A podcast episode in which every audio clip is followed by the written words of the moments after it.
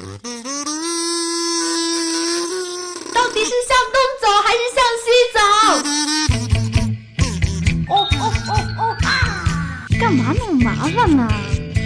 你好，请进。衣服、饰品、美食、风景，一切都在时尚东西，想要什么就有什么。bingo，终于找到了。时尚东西带你进入时尚异度空间。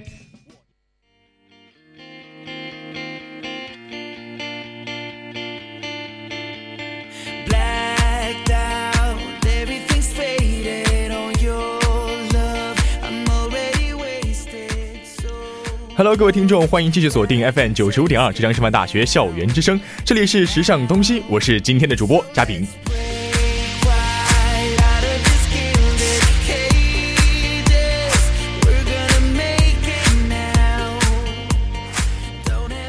那今天的时尚东西为大家准备了三个板块的内容。首先呢是第一板块时尚新风向，为大家盘点最新的时尚资讯。那这个资讯呢有楼一北京 SKP 快闪店开幕，以及我们的奥斯卡理事会奖在洛杉矶隆重开幕。那第二个第二个模块，我们的潮流单品进阶，为大家盘点的单品有海马毛毛衣，还有我们航凤棉衣，以及我们的丝绒手袋。那其实到了冬天，我们的天气寒冷以及种种原因，大家的皮肤可能都会有一些干燥。那在我们的第三部分左右时尚，我们将一起来聊一聊关于如何使用身体乳来锁住我们身体中的皮肤的水分。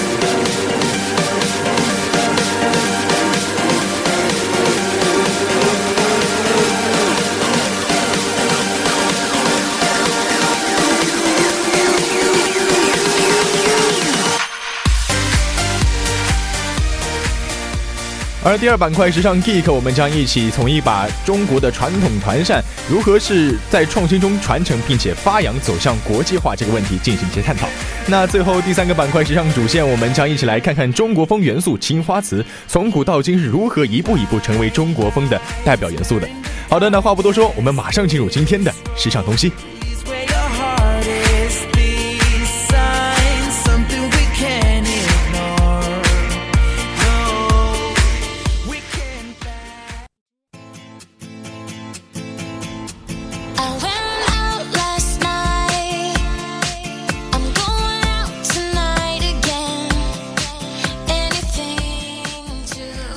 先是第一板块时尚新风向，纵观全球潮流风向，搜寻最新的时尚资讯。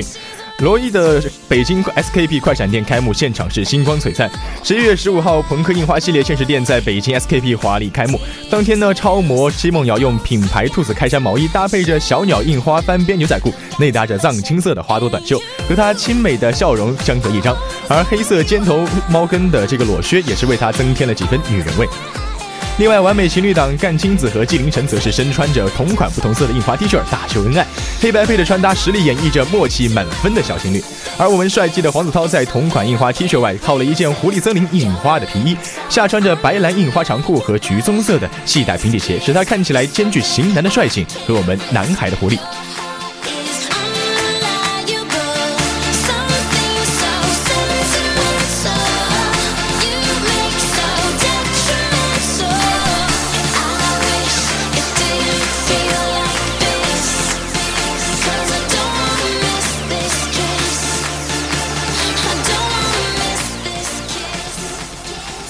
十月十二号，第九届奥斯卡理事会奖颁奖典礼在洛杉矶缓缓拉开帷幕，众星云集，红毯上是百花争艳。石头姐身着着 LV 二零一八春夏系列白色无袖的连衣裙，深 V 和高开叉展现了她美好的身材。西装式的排扣设计精心大气，缀满花朵的手包也是为她增添了几分灵动和俏皮。而冷艳的小丑女一身黑色丝绒吊带裙，完美诠释了性感和高贵。而礼服上的粉色闪片构成的花朵和金色刺绣与搭在肩上的粉色皮草相呼应，看起来是雍容华贵又大气。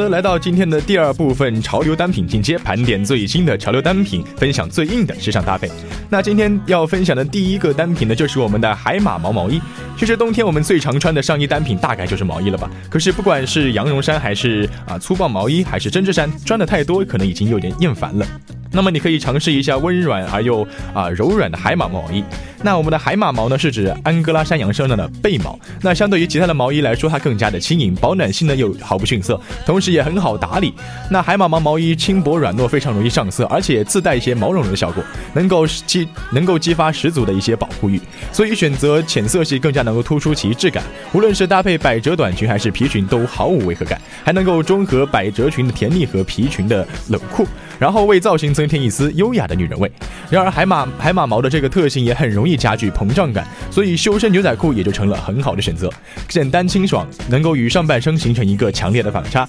看起来富有层次感。那如果你怕冷的话，还可以尝试一下海马毛材质的毛衣外套，更加容易搭配，还能够加倍温暖。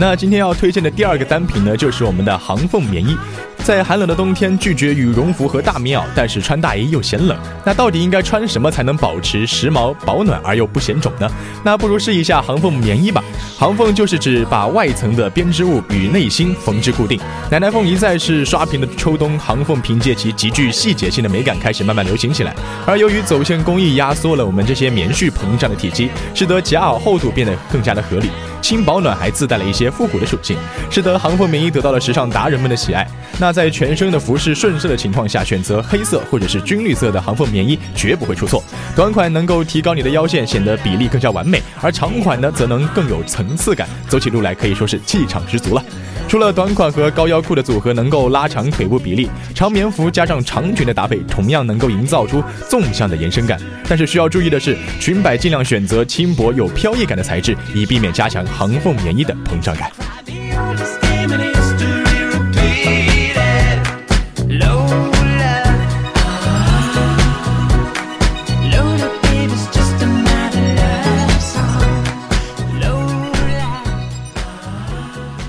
那今天要推荐的最后一个单品呢，就是我们的丝绒手袋了。其实从去年开始，丝绒材质就成了秋冬最时髦的元素之一。那今年这种优雅大气，并且充满着温暖质感的材质，又受到了无数人的追捧。除了我们现在最常见的上衣、裙子以及鞋子等等，丝绒手袋同样是你不容错过的丝绒单品之一了。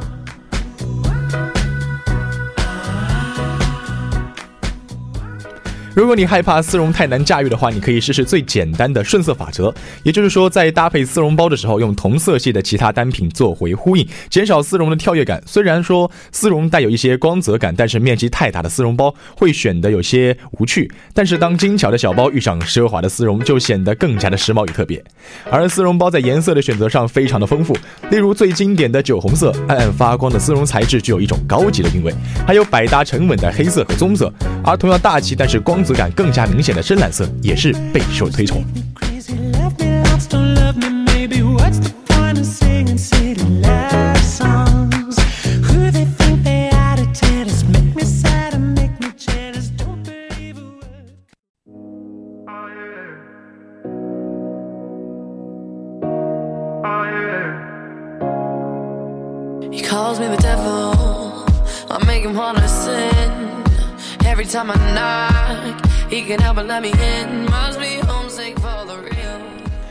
好，我们来到第三部分，左右时尚，一双巧手点亮你我生活。每每到了秋冬季节，身上的皮肤就很容易因为干燥而发痒，稍微一抓，可能还会有一些白屑飞出。明明已经涂了厚厚的身体乳，为什么还会这样？那我们到底是选用的产品有问题，还是使用的方法不对呢？那今天的左右时尚就来告诉大家，到底怎样涂身体乳才能够减少肌肤的干燥。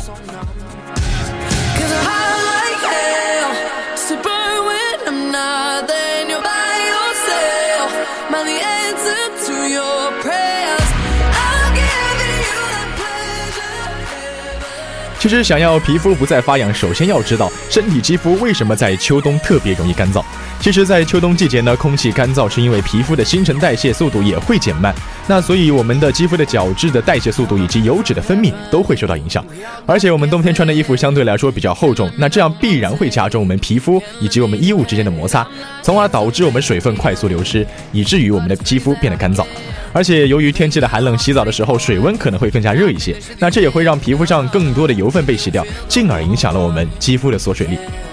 那我们进行减少肌肤干燥最直接的办法就是使用身体乳。那要怎样使用身体乳才能够保湿呢？首先要注意的就是用量。其实全身的肌肤一次用量不能少于十五毫升，也就是说挤出来的身体乳要能够覆盖整个手掌那么多。而且最好不要啊离离开浴室后再涂抹身体乳，最好是能够在洗完澡微湿的情况下马上涂，这样呢能够锁住肌肤里更多的水分，身体乳的滋养成分也能更好的渗透进去。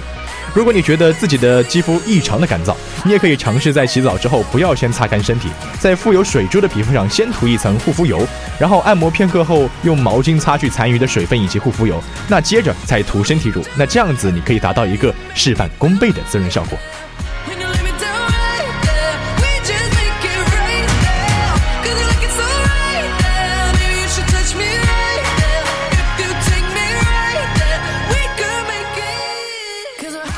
那在选择身体乳的方面，其实我们在干燥寒冷的秋冬季节使用的啊，不管是身体乳还是其他的护理产品也好，最好是能够含有充足的油脂和保湿成分。那这样子呢，才能更好的锁住我们肌肤的水分，然后防止皮肤的干燥发痒，甚至是产生皲裂。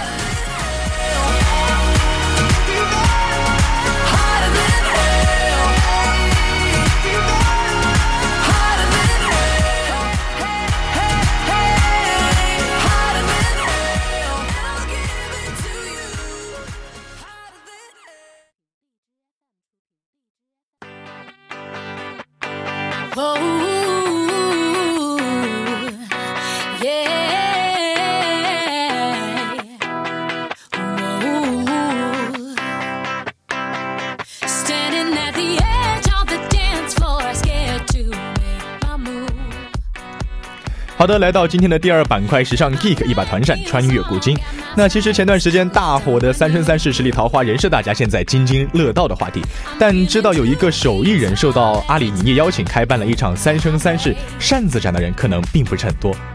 那这场展览呢，出了一系列以三生三世为主题的刺绣团扇，巧妙的设计以及加上它精致的刺绣手艺，使这些团扇堪称是艺术品。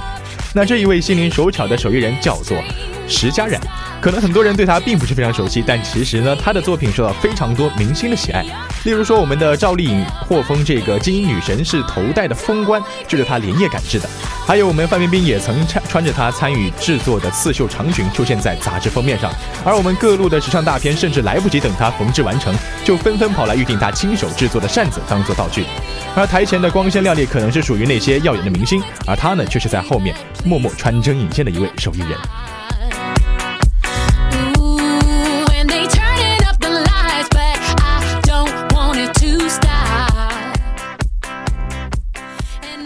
但就是这样的一位手艺人，总能将古代元素重新创新设计，成为现代的摩登单品。今天的时尚 Geek 就来了解一下关于这位手艺人是如何做出创新团扇的吧。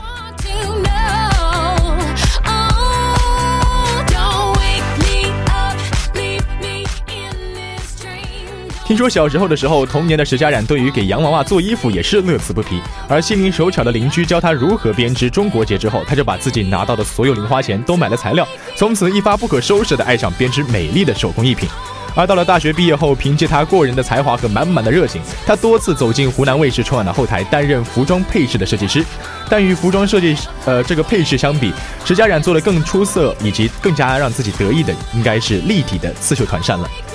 其实，在古代，文人墨客常在诗啊、这个扇面上题诗作画，展现自己的风流雅致。那女子呢，也常常会用呃扇子来掩面。那美丽精致的团扇也给他们增添了几分啊娴静以及优雅的感觉。但现在团扇这些功能可能渐渐的退化，继而转变为一种昂贵而精巧的装饰品。石家冉带带着对这个传统元素的热爱，把曾经积累的装饰技巧全都应用到这一小小的扇面中。那他将传统团扇改制创新，在保留中式刺绣艺术和古典图案的基础上，加入了一些法绣、亮片、钉珠等西洋工艺，然后以古老的中式团扇为底，融合了古今中外各种手艺方法，创造了一种符合现代审美的新式团扇。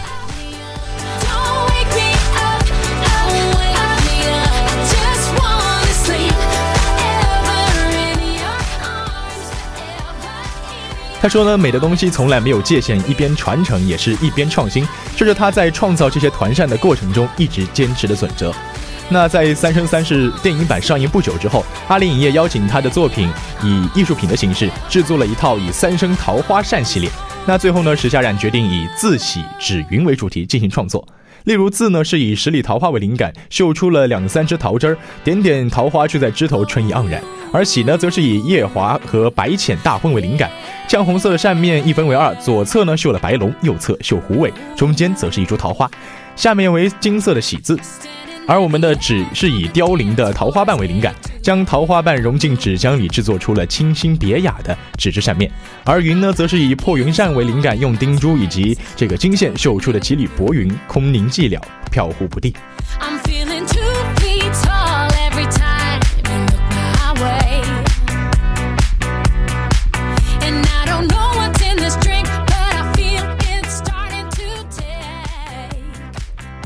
另外，海洋系列也是石家冉的得意之作，为此他还曾特地跑到海洋馆去观察那些动物，最终决定采用更加富有立体感的法式刺绣来完成这个系列。像是闪闪发光的亮片钉珠使啊这个水母、金鱼都变得光彩夺目，而深浅不一的蓝色丝线交织过渡，勾勒出了海洋的奇妙和静谧。当法式刺绣的手法碰上了中式团扇的复古创新，带来了无限的可能。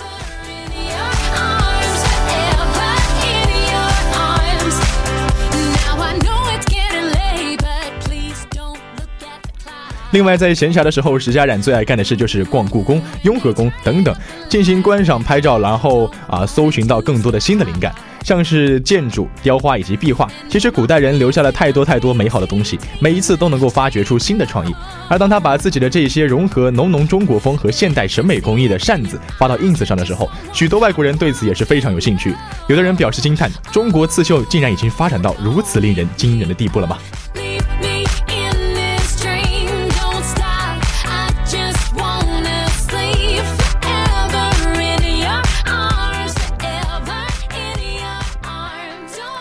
其实中国一直都有非常很多很好的手艺，那确实因为跟不上我们时代的步伐而慢慢的被人遗忘了。但也许只有在创新中不断的继承，然后将它不断的发扬，他们才能够越走越好吧。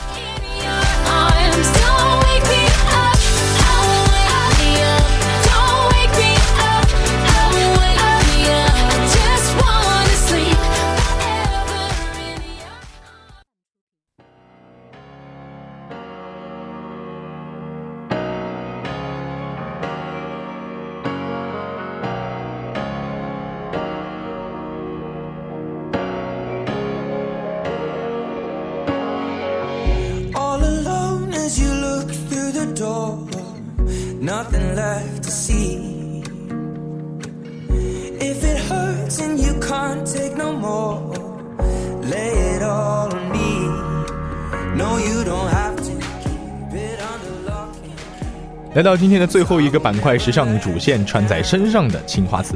那其实二十号的维密大秀刚落幕不久，奚梦瑶的摔倒可能仍是占据着热点，但是维密秀到的中国风青花瓷系列其实更加值得我们的关注。不得不说，今年的青花瓷系列比起去年的大红大紫来说要好的太多。不过，不知你们是否想过这样一个问题：为什么在老外的眼里，青花瓷就代表了中国风呢？事实上，中华文化是博大精深，美丽而富有内涵的古典元素也非常的多。那接下来我们就来说一说青花瓷打败其他传统元素，成为中国风代表的漫漫长路。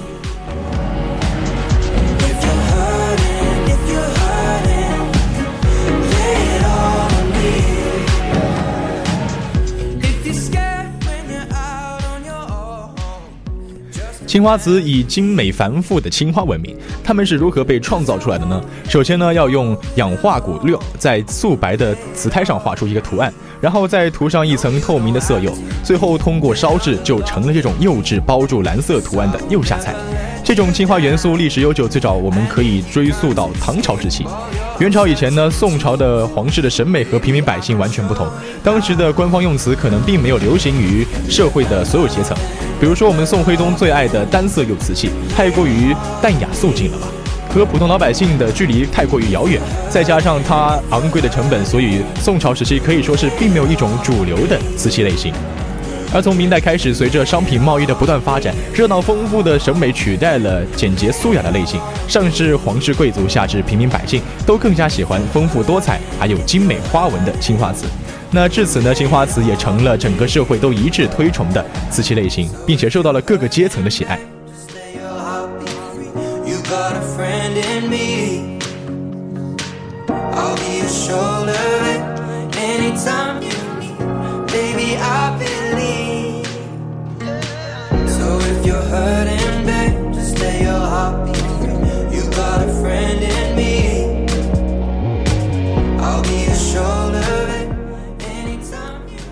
那能够成为整个社会喜爱的焦点，青花瓷不仅仅是迎合了大众的口味，更重要的是它融合了中国画的韵味，显得高级而不落俗套。像中国画中的水墨意境有两个要素非常重要，一个呢是笔，另外一个则是墨。简简单单的一支毛笔，却能勾画出大千世界各种不同的造型细节。这种绝妙的笔意淋漓尽致地体现在青花瓷当中。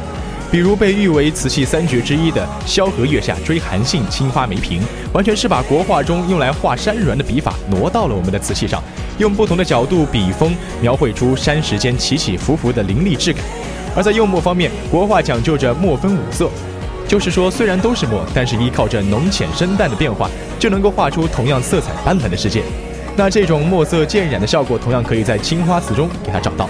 所以青花瓷所用的钴料也分为五色，而康熙时期最精彩的作品甚至可以分出十三个色阶。那依靠着这些浓淡变化，我们才能领略出苏胚勾勒出青花笔锋浓转淡的这种晕染的意境，才能感受到不同浅淡中所孕育的意味。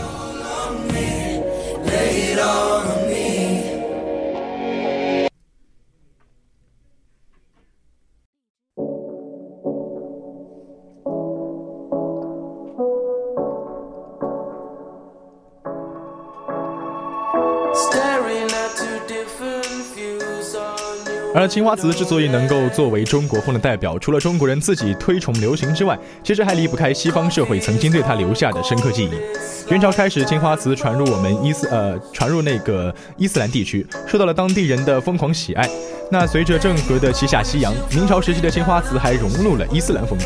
例如，青花瓷中经典的缠枝纹就是来自于伊斯兰的花卉图案。到了十五世纪末，西方的大航海时代促使欧洲各国前往东方发掘财富。第一个发现中国瓷器的国家是葡萄牙。那通过他们，像这种海洋一样美丽的蓝色纹饰器瓷器，将欧洲人迷的是神魂颠倒。那随着文艺复兴的结束，欧洲大陆上的艺术中心由南部转向北部，以法国为首的欧洲也是刮起了一阵巨大的中国风。平民百姓购买青花瓷作为日常用具，贵族也将家族纹章印在了青花瓷上，作为一个政治象征。其实，直到工业革命的开始，中国风才渐渐的消退。但是在几乎所有的欧洲人心里，这种白底蓝纹的青花图案作为中国风的印象，给他们留下了深深的印象。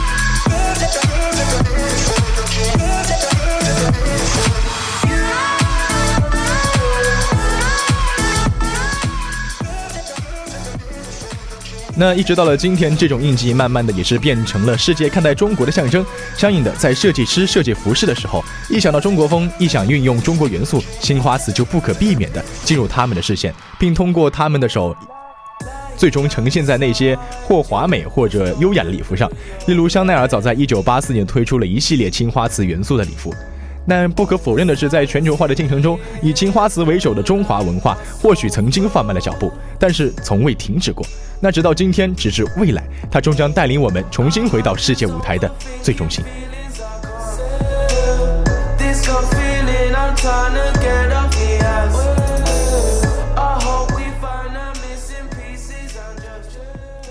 好的，那以上呢就是本期时尚东西的全部内容了。我是主播嘉炳，我们下期不见不散，拜拜。Can turn back the